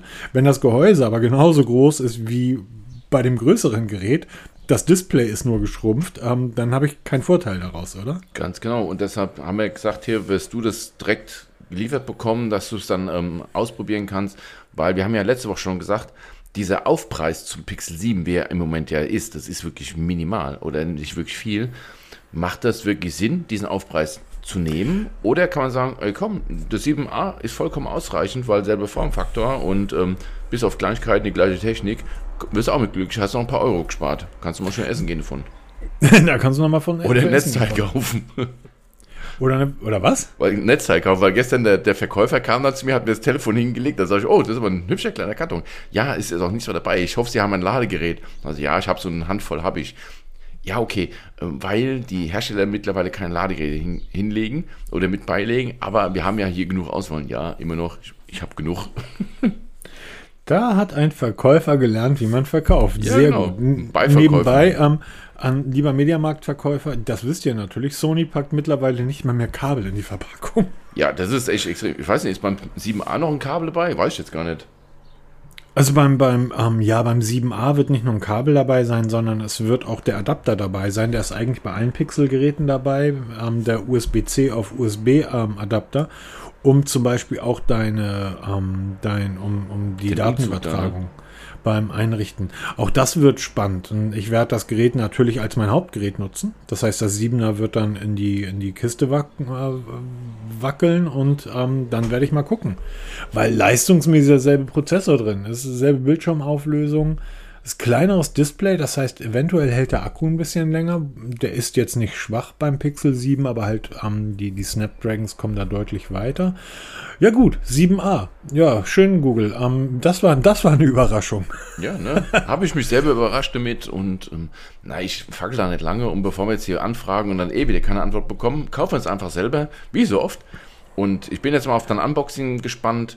Und ja, gestern bei Twitter haben wir uns. In welche Farbe ist das denn? Ja, was wohl? Haben wir uns gestern bei Schwarz. Twitter unterhalten? Schwarz. Schwarz. Ich habe natürlich klassisch, wie ich bin, ich habe dann kein Mumm gehabt. Also ich fand ja die anderen Farben ja schon sehr geil. Aber mhm. ich habe gesagt, ähm, für mich wird es eh ein, ein, sekundäres Gerät sein, was primär in der Schublade rumliegt. Da ist es mir eigentlich völlig wumpe, zumal es eh direkt in den Case wandert. Und dann nächstes Jahr mit dem Pixel 8 wird es dann eh um wieder umgetauscht. Und da nehme ich jetzt die Farbe, die ich am besten verkaufen kann, wieder. Jetzt muss man mal ganz kurz bei Google gucken. Die haben mittlerweile als Software Company ein unglaublich spannendes ähm, Hardware, ein unglaublich spannendes Hardware-Line-up, oder? Es ist eigentlich für allen mittlerweile was dabei, was zumindest den Bereich der Smartphones betrifft. Denn wir dürfen nicht vergessen, auch das 6a ist weiterhin lieferbar. Das 6a kostet jetzt bei Google 400 Euro. Ähm, dann kommt das, äh, danach kommt dann das 7a. Das kostet dann 500 Euro, ist ein 100er teurer als das 6a. Dann haben wir das Pixel 7. Ich nehme jetzt die Google-Preise. Ne? Das, ähm, das Pixel 7 sind wir bei 600. Dann haben wir das Pixel 7 Pro. Das ist dann irgendwie 700, 800 irgendwie. Das Pro ist gerade reduziert von, von 900 auf 800. Und ähm, ja, das ist dann eigentlich das teuerste Gerät. Ach nee. Und dann kann man noch den doppelten Preis draufpacken und dann ist man bei 1900 Euro und kann sich dafür ein Fold kaufen. Aber dafür 1000 ja zwei Telefone, weil das Fold sind ja zwei Telefone zusammengeklappt. 1900 Euro. Und damit weit teurer als die Konkurrenz. Ne, weil und das Pixel Fold wird ja mittlerweile, äh, das Pixel Fold, das Galaxy Fold wird ja mittlerweile echt verramscht, muss man ja schon sagen. Na, ich finde diese, find diese Wortwahl immer so ein bisschen, ja, ein bisschen doof. Aber das wird halt das wirklich also, auch massiv Ich verramsche auch kein iPhone, nur weil ich es bei einem beim Aldi kaufen kann. Also es, es wird einfach, es ist preisreduziert. So, ganz ein. Also ich finde, das Wort verramscht hat so eine negative Konnotation, die wir da rausnehmen wollen. Das, das muss nicht sein. Okay, wird aber recht günstig in den Markt gebracht. Es wird, es wird recht günstig in den Markt gebracht, weil ähm, Samsung das kann. Um, Samsung ist ja nicht darauf angewiesen wie andere Hersteller, dass sie da Hardware wie blöd verkaufen. Doch klar, dass sie Hardware verkaufen, weil die verkaufen ja auch Kühlschränke und Schiffe. Genau. Aber ja, Samsung hat eine eigene Werft. Ihr könnt euch einen Containerdampfer bei euch bei, bei Samsung kaufen. Das wird dann ein bisschen teurer als das Pixel Fold. Ich habe geschrieben, dass auf Twitter, dass selbst wenn Google da kein einziges von verkauft, dass das trotzdem einen riesen Einfluss haben wird. Und da sind wir wieder beim Software-Thema, bevor wir über die Hardware sprechen. Es ist nämlich eigentlich ein First-Generation-Produkt von Google. Und wir kennen die First-Generation-Produkte von Google. Da sollte man lieber die Finger weglassen und auf die nächste Generation warten. Ähm, allerdings, Google arbeitet seit Android 12L an einer Software, an einem Betriebssystem für große Bildschirme. Die haben es gemerkt, dass es auch sowas gibt, ja. Und das, was ich jetzt gesehen habe in den diversen Hand-on-Videos, das ist schon geil. Also die Software und das, was Android auf diesen großen Bildschirm kann, die Flüssigkeit, also jetzt nicht die Flüssigkeit in, in Form von Flüssigkeit, sondern wie flüssig das Gerät läuft. Geil. Auch diese Geil, Umschaltung, geil, wenn geil. du von normal, Normalbetrieb, also zusammengeklappt auf das Gerät auseinanderklappst, dieser Übergang, Ja. den finde ich schon sehr geil gemacht, weil du hast ja bei vielen anderen, also gerade beim Galaxy Fold, hast du so, in meinen Augen, so einen harten Übergang. Das Außendisplay wird abgeschaltet und das Innendisplay wird angeschaltet. Das, ich bilde mir ein, dass es beim, beim Pixel Fold viel flüssiger geht, der Übergang, ne? Also, dass es irgendwie ausgeblendet wird und in dem, im gleichen Moment wird es dann auf den, in, innen eingeblendet. Also, das, ich finde es einfach so schön gemacht. Aber, da hast du mich vorhin überrascht, bevor wir jetzt hier die Aufnahme getastet haben, hast du gesagt, im Gegensatz, zu letzte Woche, findest du das Pixel Fold jetzt richtig geil. Ich sage nach wie vor, diese Außendisplay, dass es an der einen Seite abgerundet ist und auf der anderen Seite eckig ist, das gefällt mir nach wie vor nicht. Und ich finde es mittlerweile einen geilen Designfaktor. Also da haben die sich wirklich Gedanken gemacht. Ich finde es wirklich, wirklich ein cooles Design-Feature, weil, wenn du das Gerät dir von hinten anschaust, Es sieht aus na, wie ein hinten ist ja. Pixel. Nee, tut es eben nicht. Auf der einen Seite hast du einen Radius, auf der anderen Seite nicht. Und diese, diese Formensprache, die geht Google auf dem Frontdisplay mit. Und das finde ich geil. Da haben die sich wirklich Gedanken drüber gemacht. Ich wollte zwei Kleinigkeiten noch zu der Software sagen. Ja. Eine Sache, die, die, die einfach genial ist. Du hast, weil du ein großes Display hast, du hast auf der linken Seite eine, eine PowerPoint und eine Excel. Und ja, ich kenne Leute, die arbeiten mit, ähm, mit so einem Galaxy Fold und bearbeiten damit Excel-Tabellen. Du hast auf der linken Seite eine Excel-Tabelle und auf der rechten Seite hast du zum Beispiel dein, dein berufliches Chat-Programm. Und du ziehst gerade eine Date, Daten von der Tabelle rüber ins Chat-Programm. Das kannst du mit Pinch, äh, mit, mit Drag and Drop. Kannst du einfach rüberziehen. Du kannst so auch Fotos ziehen. Du kannst, das kann das Pixel ja heute schon, das wissen die meisten gar nicht. Ähm, das sind so Kleinigkeiten. Ich habe das in dem Pixel Video, äh, Pixel 7 Video auch gesagt, dass da so viele Kleinigkeiten sind. Du kannst, wenn du im Task Manager bist, und der Task Manager erkennt ein Foto, erkennt ein Bild. Das ist völlig egal, ob das in Spotify ein Albumcover ist, in YouTube ein Video, was auch immer. Dann erscheint auf dem Foto so ein kleines Piktogramm, ein Bild. Da kannst du draufklicken und dann kannst du dieses Bild speichern auf deinem Gerät. Und so ähnlich funktioniert das da auch. Du kannst alles rüber in den Messenger ziehen, was du möchtest. Dann bekommst du plötzlich einen Anruf. Das heißt, das Display verändert sich wieder und du telefonierst. Nach dem Telefon gehst du dann in deine Mail-App. Dann denkst du, oh scheiße, ich muss ja die Excel noch weiter in den Messenger reinschieben. Dann gehst du über den Task Manager zurück und das Gerät weiß, Moment, das war ein Splitscreen-Mode, also öffne ich das auch wieder im Splitscreen-Mode.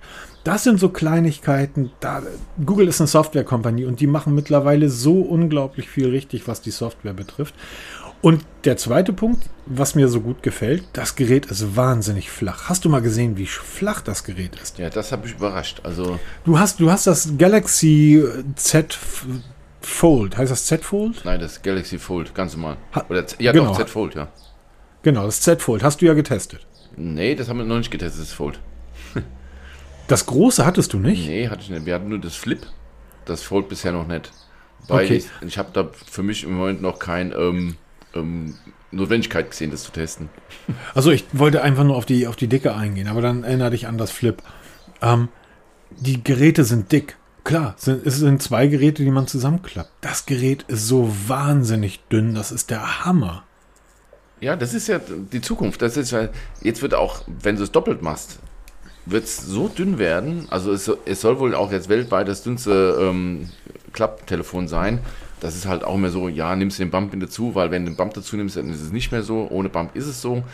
Aber das wird halt immer flacher. Und das ist ja halt auch wieder, du siehst, wie die Technik da voranschreitet. Guck dir das erste Fold an und guck dir jetzt die nächste Generation an Ja, absolut. wie die dünn geworden sind.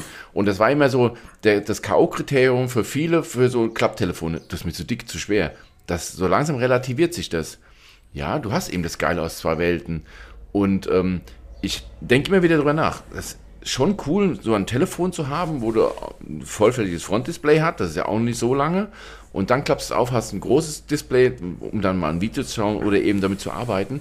Aber ähm, ich sag ganz ehrlich, bei mir ist es immer noch dieses Gewicht und dieser, diese Dicke, ne, die mich da so ein bisschen abschreckt davor. Aber wer es braucht, hier, es wird immer besser, immer transportabler und das ist ja das Wichtigste überhaupt, dass du die Dinger transportabel machst. Dass du eben kein Tablet mitschleppst. Was ich spannend finde, ist der, der Kamerabump, also die Kamera, wie gut die sein wird weil die wurde komplett neu entwickelt. Das ist nicht einfach die Pixel-Kamera, die man dann jetzt ins Fold geklappt hat, sondern das ist eine komplette Neuentwicklung, weil aufgrund dessen, dass das Gerät so dünn ist, musste man praktisch alle Kamera, ähm, ähm, die komplette Kamera-Hardware in das Gerät reinlegen und nicht mehr übereinander stapeln. Also da steckt schon wahnsinnig viel Technik drin. Auf der anderen Seite 1900 Euro für ein Smartphone. Ja, da, da, da muss man Fan von sein. Ja, natürlich, aber man zeigt, dass man es kann und wer bereit ist, wird sicher keine Enttäuschung erleben. Aber wie du schon sagst, bei First Generation Geräten von Google muss man mal ein bisschen aufpassen. Die, die Ränder ums Display, die, die hat der ein oder andere bemängelt. Diese Ränder müssen da sein, weil deshalb hat Google das Gerät so dünn bekommen. Der komplette Mechanismus, der Klappmechanismus, der bei allen anderen Geräten, beim Oppo, beim Samsung, bei den Huawei's, im Gehäuse praktisch ist, um ihn auch ein Stück weit zu schützen, den hat Google aus dem Gehäuse rausgenommen. Der ist außen angebracht. Deshalb konnte man das Gerät so dünn machen. Dafür brauche ich aber diese Bezels, um den Platz zu haben, diesen Klappmechanismus außen am Gerät anzubringen. Die Bezels haben aber den Vorteil, dass ich dort eine richtige, echte Selfie-Kamera unterbringen kann und nicht diese komische, komisches Ding, was Samsung da eingebaut hat in ihr Klapptelefon, was ja eher weniger geil funktioniert. Auf der anderen Seite kannst du natürlich beim Klapptelefon auch die Hauptkamera als Selfie-Cam nutzen. Da finde ich dann aber die Klapp, das ähm, Z Flip besser als das Fold, weil dort kann ich das natürlich hinstellen, aufklappen und ich habe praktisch das kleine Display noch als Sucher. Das fehlt natürlich ein Stück weit, sobald ich die, ähm, die bei einem Fold die ähm, Außenkamera als Sucher, als Hauptkamera nutze und kein Sucher. Boah, das ist ganz schön viel und wir sind noch lange nicht am Ende. Ich habe am Podcast eines amerikanischen Kollegen gesehen, da saßen da zwei, drei Leute und ähm, der eine von diesen Technik-Nerds hat fast geweint, als er über das Google Pixel Tablet gesprochen hat. Das muss man sich mal vorstellen, wie wichtig dieses Produkt in den USA ist. Der hat vor einigen Monaten hat er über das Tablet schon gesprochen, als es angekündigt wurde, immer mal wieder und hatte dann ganz viel Angst, ähm, dass das übermäßig teuer wird und dass der Stand nicht funktioniert und und und. Und jetzt hat Google, zumindest in den USA, bei uns muss man, muss man diskutieren, aber zumindest in den USA, aber sowas von abgeliefert. Das Tablet kommt inklusive dem Stand, also dem, dem, dem. Der Docking Station. Der Docking Station, in der ein fetter Lautsprecher untergebracht ist, in der das Gerät praktisch drauf schwebt für, ich glaube, um die 500 Dollar. Inklusive der Docking Station. Hier in Deutschland wird das Ding 679 Euro kosten, in einer kleinen Variante mit 128 Gigabyte. Und da muss ich sagen, das finde ich zu teuer für das, was es kann, ja. Ja, äh, ja es ist ein stinknormales Tablet. Machen wir uns nichts vor. Nee, nee, nee, das stimmt. Nein, es ist von der Optik her ein ganz normales Tablet. Ja. Wenn du das in die andere Reihe legst, von Huawei, Samsung, wie das heißt, liegt da ein ganz normales Tablet. Was da drinnen noch drin steckt, das werden ja die meisten gar nicht sehen. Das ist wie bei den Smartwatches, ja. Du siehst da ein Brett, oh, Tablet, schön. Google, auch schön was so teuer? Nee, dann nimmst du das von Samsung oder das von, äh, von Huawei. Das, das, ist ja genauso groß oder genauso schwer, genauso so dick oder dünn und kostet nur die Hälfte. Weil eben, was es kann am Ende, dass dieser Stand dabei ist, den braucht keiner. Da ist zum Beispiel nicht nur Lautsprecher drin, da ist auch ein kompletter Chromecast drin, was ich schon ziemlich geil finde. Ne, also Stell dir mal vor, ich in, in der Küche. Ich, also ich, ich werde mir dieses Tablet kaufen und ich werde mir natürlich einen zweiten Stand dazu kaufen. Auf jeden Fall. Einer davon in die Küche und der andere entweder ins Büro oder ins, ins, ähm, ins, ins, äh, ins, ins, ins, ins, ins, ins Wohnzimmer. Und das ist so geil mit dieser Docking Station. Das sieht A in diesem Grünton, finde ich das richtig stark. Mir gefällt die Anmutung des, des Stands sehr gut. Man darf nicht vergessen, das ist Nest. Das ist eigentlich ein Nest-Hub. Du kannst dein komplettes Haus damit steuern. Das finde ich jetzt überhaupt nicht spannend, weil ähm, ich denke, es wird jetzt das ein oder andere Google Hardware-Produkt noch Einzug halten. Es werden hier Kameras und so weiter von Google Einzug halten, weil ich die alle mal probieren will. Ähm, was ich spannend finde, ist diese Möglichkeit, mehrere Benutzer anzulegen und die fest voneinander zu trennen. Das heißt, ich habe meine Apps auf dem Tablet, ich habe das in der Küche, ich koche dabei, ich gucke meine Kochfilme oder was auch immer, schnibbel mein Gemüse ähm, und dann will irgendwie jemand anders, der vielleicht hier noch mitlebt, ähm, irgendeine Paw Patrol Folge auf dem Tablet gucken. Also kann sich die andere Person mit ihren Login-Daten anmelden, klickt auf ein Foto oder klickt auf das Login-Bild auf dem Logscreen, authentifiziert sich mit dem Fingerabdrucksensor und dann werden alle Apps, die Einrichtung, dann wird das komplette Tablet auf diese Person umgewandelt, die es jetzt nutzt. Und dieses wirklich getrennte von verschiedenen Nutzerszenarien, was natürlich zum Beispiel in einer WG total sinnvoll ist. Das finde ich so großartig. Und ähm, der Preis 680 Euro, der schockiert mich, hat mich in, im, im, ersten Schritt schockiert. Ich weiß aber im Moment nicht, was, das, ähm, was der Stand in Deutschland kostet. Hast du da eine Ahnung? Der soll doch mit dabei sein. Ja, du kannst sie aber extra kaufen. Du kann, ähm, was der jetzt extra kostet, das wurde nicht gesagt. Es war nur dieses Case mit dem mit diesem coolen Ring, der das mhm. auch was Standard, ne? der kostet 99 Euro. Dann kannst du mal, kannst du schon denken, wo dann der Stand, ich denke mal in dem Bereich so 279 Euro. Der kostet in den USA 120 Dollar. Ne? Also 279 Euro. Denk an meine Worte. Jetzt ist wieder die Frage, ist der Euro plötzlich so stark oder was Ich habe keine los? Ahnung, vielleicht haben die was, wissen die mehr als wir, KI. Und das ist ja aber auch bei, bei Apple so, das ist ja bei Samsung so. Um, was soll das? Ich verstehe es nicht. Also, dass man da solche Aufschläge macht und das, die Ausrede mit der Steuer, die funktioniert bei mir nicht mehr. Ja, also, du zahlst keine Steuern. Nein, ja genau, ich zahle keine. die funktionieren, die funktionieren bei mir nicht. Ich zahle einfach. Ich sag mal, wir haben Steuer, ja, aber die haben auch die Amis. Ne? Und ja. ähm, ich weiß nicht, wie man das, warum die Hersteller uns dann, ja, sie verkaufen es nicht für dumm, ne? Also, es gehört immer zwei dazu, einer, der es macht, einer, der es zulässt. Aber ähm, was macht diese extremen Preisunterschiede? Das würde ich ja. gerne mal wissen. Mal wirklich, mal Tacheles geredet. Wo, warum seid ihr so viel teurer als in den USA oder in, in anderen Ländern? Das verstehe ich nicht. Also es ist, es ist tatsächlich ja wirklich auffällig. Wenn, also wenn das Ding 500 Dollar kostet in den USA, ähm, lass es 550 sein. Dann ist das, wenn ich da den Stand für 130 abziehe, dann weiß ich, was ich für ein Tablet bekomme. Ich bekomme eigentlich einen Nest Hub für mein, für mein Zuhause, auf dem ich Videos gucken kann. Das ist keine Arbeitsstation und deshalb ist dieses Gerät natürlich komplett außergewöhnlich, weil kein anderes Tablet kann das, was das Pixel Tablet kann, weil es nämlich ein, ein Nest Hub ist.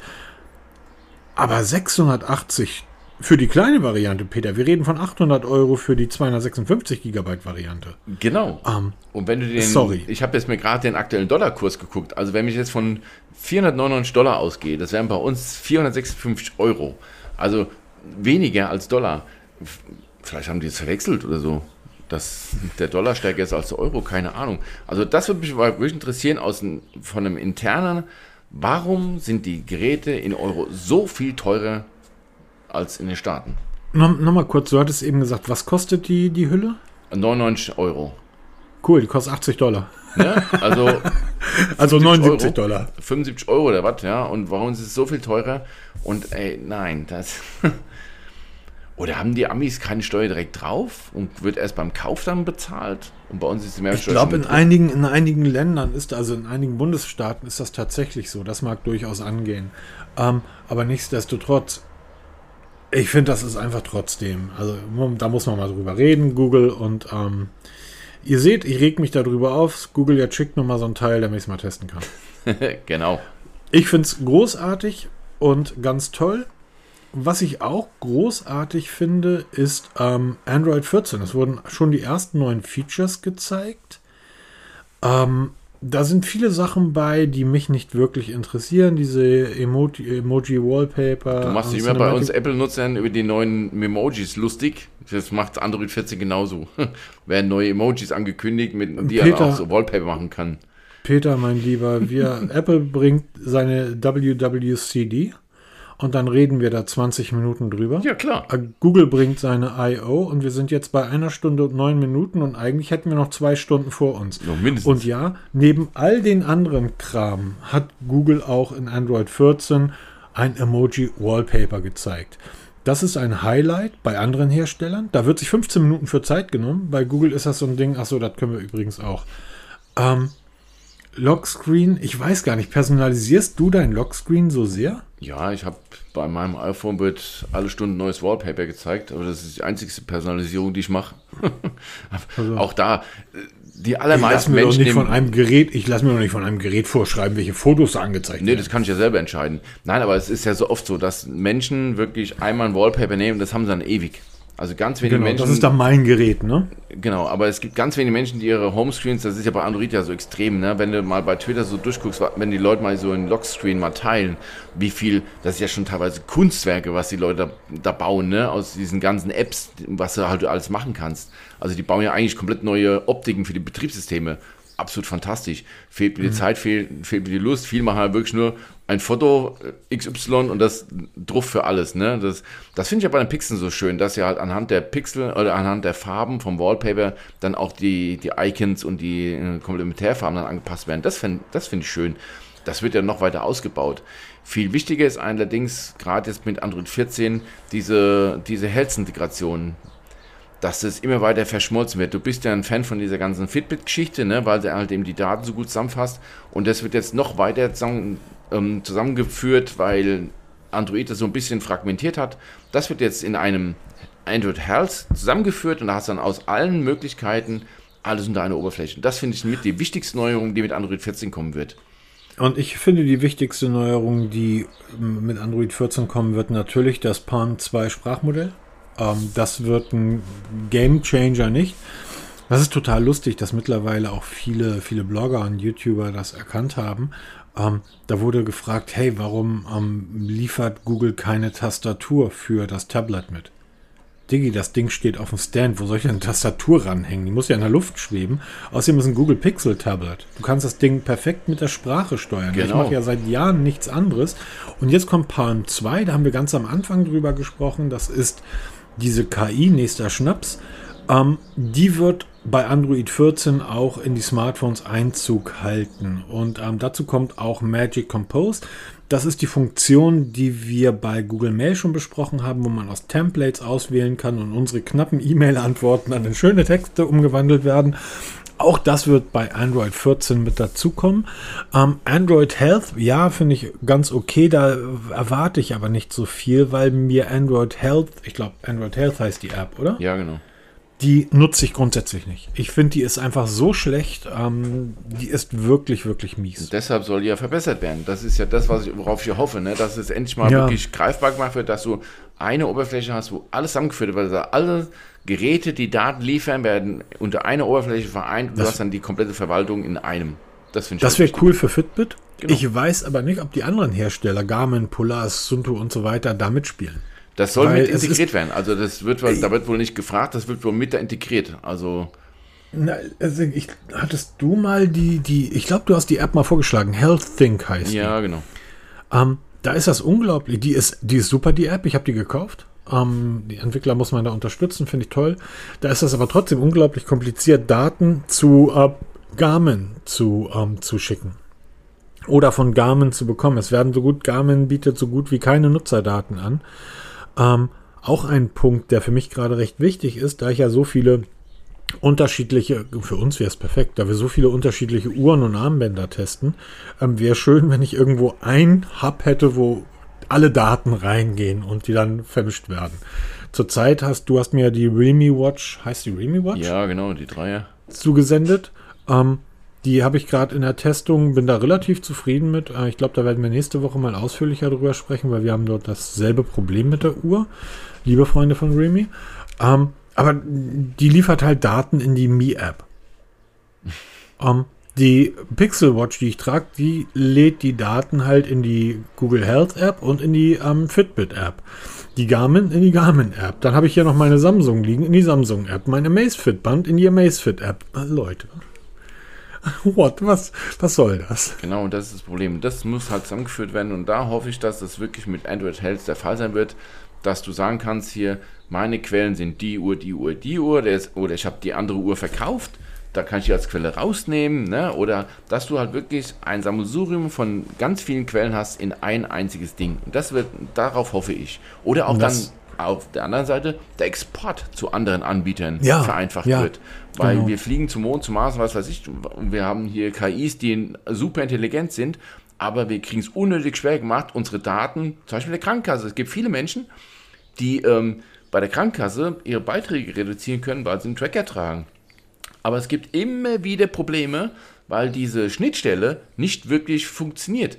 Da gibt es immer wieder falsche Daten oder gar keine Daten. Und das ist, warum macht es uns so unnötig schwer? Und das ist wirklich eine Geschichte, wo die Hersteller mal ihre APIs einfach mal offenlegen sollen, wo dann jeder mit jedem verknüpft werden kann, weil Ey Leute, ich entscheide doch selber, welche Daten ich teilen will. Das müsst ihr mir doch nicht vorschreiben. Wenn ich der Meinung bin, dass ich meine ganzen Daten von Anbieter A zu B transportieren will oder zu X und Y und umgekehrt, dann ist es doch meine Sache. Ich entscheide über meine Daten, da brauche ich euch nicht als Vormund.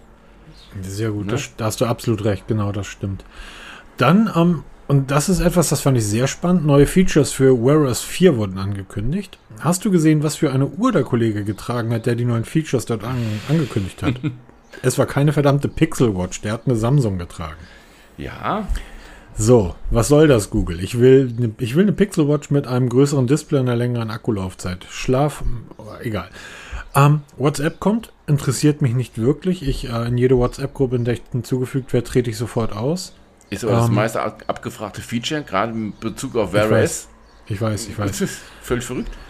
Äh, verbessert Gmail und Kalender. Steuerung Smart Home soll kommen. Backup und Wiederherstellung. Auch ein Witz, dass es in dem Sinne noch nicht so perfekt mit drin ist. Und Akku sparen unter anderem durch neue Watchface-Formate. Ähm, ihr könnt bei der Pixel Watch relativ einfach Akku sparen, liebe Google-Leute, indem ihr irgendwie diese permanente Herzfrequenzmessung einfach ausschaltet. Das ist so, das Wenn ich am Schreibtisch sitze, brauche ich keine permanente Herzüberwachung. Da sitze ich am Schreibtisch. Das ist auch um, sowas. Warum macht man sowas nicht? smart in Anführungsstrichen. Die Uhr erkennt ja, ob ich gerade beim Training bin oder nicht, entweder weil ich es manuell starte oder eben, wie, wie, du vorhin schon sagtest zum Eingang, dass es automatisiert erkannt wird und gestartet wird. Dann brauche ich eine permanente Herzfrequenzmessung. Wenn ich aber zu Hause bin, das, das weiß doch die Uhr auch, dass gerade keine Aktivität läuft, dann brauche ich nicht jede Sekunde den Puls messen. Dann, dann reicht mir doch, wenn ich das smart mache, wenn ich jetzt gerade am Schreibtisch sitze, das merkt die ja auch, weil die erinnert mich ja, du sitzt zu lange, steh mal auf, dann machst du halt genau, nur alle Minute. Genau. Wenn ich mich aber jetzt anfange zu bewegen, weil ich jetzt einen Kaffee laufe, dann kannst du wieder mal ein bisschen schneller ähm, testen. Ne? Weil da geht es ja darum, hier um, um Herzrhythmusstörungen zu erkennen, womit die Hersteller immer wieder werben. Das kannst du ja nur machen, wenn du ja permanentes überwachst. Aber wenn ich am, am Schreibtisch sitze und irgendwas verändert sich, das müsstest du halt dann im Hintergrund schon merken. Also so, so eine Art Standby für die Pulsmessung, die mal so einen Blick drauf wird, aber halt nicht permanent aufzeichnet. Das kann man doch bestimmt smart machen, das geht doch bestimmt. Ich glaube, ich glaub, da kann man relativ viel machen. Es ist Samstagabend, 18.30 Uhr, vier Spieltage vor Saisonende. Ähm, ich brauche jetzt das Herz nicht messen und selbst wenn das Herz jetzt hochgeht, regt er sich gerade wieder über, über irgendeinen Stürmer auf. Alle Dude. Das weiß ich, weil er ja gerade darüber getwittert hat. Das heißt, er guckt gerade Fußball. Alles klar, können uns zur Ruhe legen. Alles gut. Ähm, ja, neue Features Wear OS, aber auch das, wie bei den meisten Features, die Google vorgestellt hat, kommt irgendwann und ob das dann auch nach Deutschland kommt, wird man sehen. Ähm, sehr spannend, da haben wir letzte Woche schon drüber gesprochen, Find My Device. Es gibt jetzt die Zusammenarbeit mit Apple. Du hattest das letzte Woche so schön erklärt. Das heißt, wenn euch jemand einen Tracker zusteckt, die Apple, die iPhones sind in der Lage, die Apple Tracker zu orten und zu sagen, hey, da ist ein Tracker in deiner Nähe, der dir nicht gehört, du wirst gerade verfolgt. Das funktionierte aber auch nicht beim, das funktioniert leider nicht bei Android. Ähm, ab sofort oder ab demnächst, ab dem Sommer, glaube ich, wird das auch bei Android funktionieren. Das liegt nicht daran, dass Google, dass Apple und Android sich plötzlich ganz doll lieb haben. Da ist auch die eine oder andere Spitze gegen Apple auf der I.O. gefallen. Das liegt einfach daran, dass ähm, Apple Schiss hat, weil diverse Klagen anhängig sind, ähm, dass Stalking-Opfer Apple ähm, verklagen. Demzufolge haben die zusammengearbeitet. Was spannend sein wird, dieses Find My Device Netzwerk von Google wird, wenn es aktiviert ist, das größte und mächtigste der Welt werden. Genau, das ist Und jetzt kommt die Frage, ja. wird auch Google Lizenzgebühren verlangen? Das kann ich leider nicht beantworten, aber Fakt ist, es wird dieselbe Funktionalität haben, wie Apple ja schon mit dem Voice-Netzwerk hat. Das heißt, jedes Android-Gerät wird zum Sucher im Fall eines Falles. Und das ist nicht nur Smartphones oder Tablets, sondern auch Kopfhörer. Wenn die in das Find My integriert werden, werden dann auch zu Suchenden werden. Und damit kriegst du wirklich eine gigantische Auswahl an Geräten weltweit, die dann da zusammenarbeiten. Das ist eigentlich eine logische Schlussfolgerung, dass Google das machen muss, weil dieses Netzwerk ist ja nichts Neues, hat ja Google schon ewig. Nur es wird jetzt halt massiv ausgeweitet und das funktioniert schon, das ist schon soweit. Chipolo, von denen habe ich ja schon mehrere ähm, Tracker getestet, haben jetzt schon ähm, die Android-Version im Angebot, wo halt genauso funktioniert wie die AirTags genauso. Außer dieses Ultra-Wideband, das ist noch nicht so weit. Aber du kannst auch da das auf verloren setzen, dann wird das gefunden, weil irgendein Android-Telefon vorbeiläuft und das dann den, den Standort meldet und dann kannst du dich dann dahin navigieren lassen. Also das ist eine ziemlich geile Geschichte und damit wird es dann wirklich so massiv ausgebaut, weil die ja nicht nur jetzt, ähm, wie gesagt, nicht nur Smartphones oder Tablets, sondern wirklich auch andere Geräte nachträglich integrieren können, weil im Moment ist so, wenn du was machen willst, was bei Apple funktioniert, musst du bezahlen dafür. Android wird es, ab, wird es so anbringen, wohl denke ich, ohne Lizenzgebühren, dass Hersteller per Firmware-Update diese Funktionalität nachrüsten können. Das ist genau der Punkt. Ähm, wenn ich dort bei Apple das Find mal, wie auch immer das bei Apple heißt, irgendwie rein möchte, dann muss ich praktisch Lizenzgebühren zahlen. Genau. Du kannst ja mal versuchen, wenn deine, deine um, Earpods, wenn du die verloren hast, dann kannst du die ja über das Apple-Netzwerk finden. Genau. Was ist mit meinen Sony-Kopfhörern? Kann ich die über das Apple-Netzwerk finden? Und das ist nämlich das Problem. Und das macht Android besser, weil sie eben sagen, wir bieten euch das an, dass auch solche Geräte die dann wahrscheinlich keine Lizenzgebühren zahlen, in dieses Netzwerk integriert werden können. Ja, das ist ja die Frage, oder? Google wird auch Lizenzgebühren verlangen und dann werden nämlich ähm, all die Hersteller sagen, oh gut, dann machen wir das nicht, weil der Preiskampf, gerade bei Geräten wie, wie Kopfhörern, der ist ja so immens. Ähm, nehmen, wir, nehmen wir die Nothing, ähm, die, die Nothing Buds 2, heißen die so? Keine Nothing Ahnung. Nothing Ear 2. Ähm, die kosten 150 Euro. Ich weiß nicht, ob ich die auch für 160 kaufen würde. Weil für 160 bin ich dann schon wieder in der 170 Euro Range und dann habe ich ganz andere zur Auswahl. Das heißt, ich glaube, diese, ich glaube nicht, dass die Hersteller wirklich Lizenzgebühren zahlen würden. Es könnte aber von Google ein Tritt in den Allerwertesten für einen Mitbewerber sein, wenn die einfach sagen, wir nehmen jeden auf. Hey Sony, du hast da 50 Euro Kopfhörer, spiel ein Firmware-Update auf und dann kannst du die mit reinnehmen. Ich kann ich mir ziemlich krass vorstellen. Also ich hoffe, Sehr, dass es so aber wird. Wir haben ja alle gedacht, dass Google auch eigene ähm, ähm, Tracker, wie man an Schlüsselanhänger und so, dass sie die als Hardware vorstellen. Da ist aber nichts gekommen. Nee, oder? leider nicht. Da bin ich auch sehr überrascht, weil eben Chipolo schon den Tracker und auch einen Card-Tracker vorgestellt hat. Also so eine, so eine ähm, Tracker im Kreditkartenformat, den du ins Portemonnaie reinsteckst. Ähm, den haben Chipol vorgestellt. Da warte ich jetzt auf die Testgeräte dafür, weil das werde ich auf jeden Fall ausprobieren.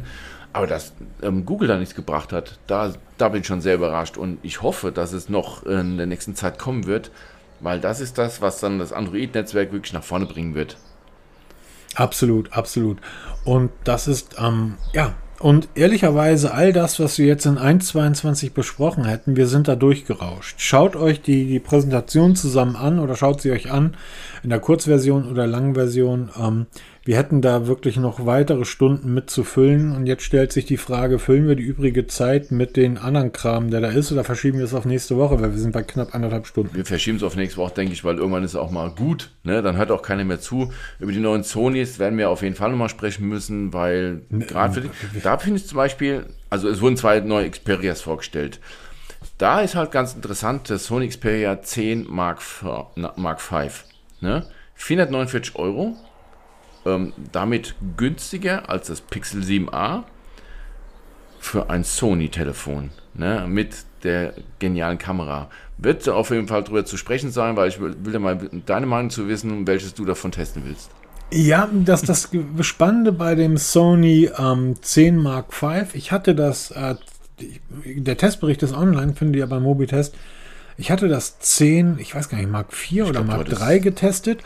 War relativ angetan von dem Gerät, aber das ist herausgekommen, bevor die Nothing Phones dieser Welt das Licht erblickt haben, das Licht der Welt erblickt haben.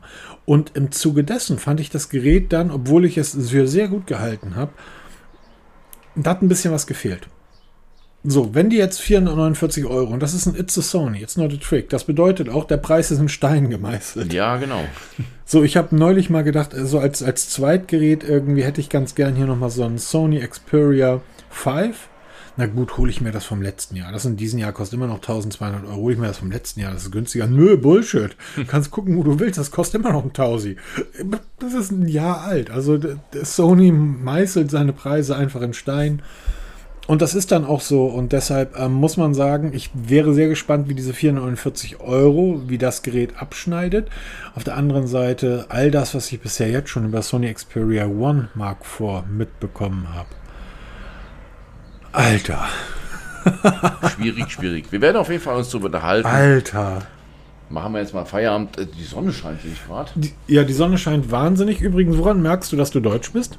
Achtung, was kommt jetzt schon wieder?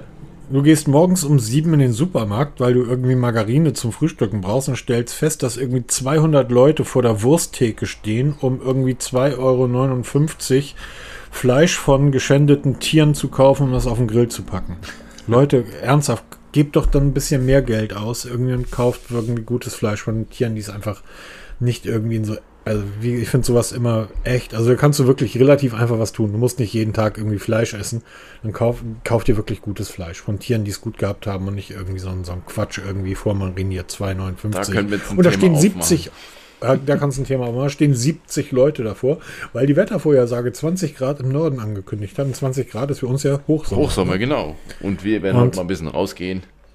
Ja, ich werde wahrscheinlich irgendwie mal gucken, was die Gesundheit macht und dann irgendwie. Mich dementsprechend verhalten und anpassen. Wahrscheinlich ein bisschen spazieren gehen und gucken, wie gut denn diese Remy Watch auch Schritte zählt. Genau, mach das mal und ich gehe jetzt mal ein bisschen noch Kopfhörer testen, weil ich habe jetzt zwei Headsets liegen, die ich gerade teste. Wir haben zu tun. Wir haben zu tun, genau. Uns wird immer mehr. Dann wünsche ich euch einen entspannten, schönen Sonntag. Genießt die Sonne. Wird eine kurze Woche, liebe Leute. Vergesst nicht, Brückentag. Reicht nochmal schnell einen Urlaub für den Freitag ein. Ja, stimmt. Donnerstag ist Feiertag, genau. Grüß die Himmelfahrt. Oder Vatertag. Darf man es überhaupt heute noch sagen? Nee, muss, darf man wahrscheinlich nicht sagen. Nicht du darfst sagen, du, da, guck mal, das ist ja das Schöne. Du darfst sagen, was du willst. Es ist ja niemand da, der, der dir das verbietet. Und das tue ich hervorragend. Genau, und das tue ich hervorragend, weil meine Meinung und ich wünsche euch eine wunderschöne Woche. Macht's gut. Tschüss.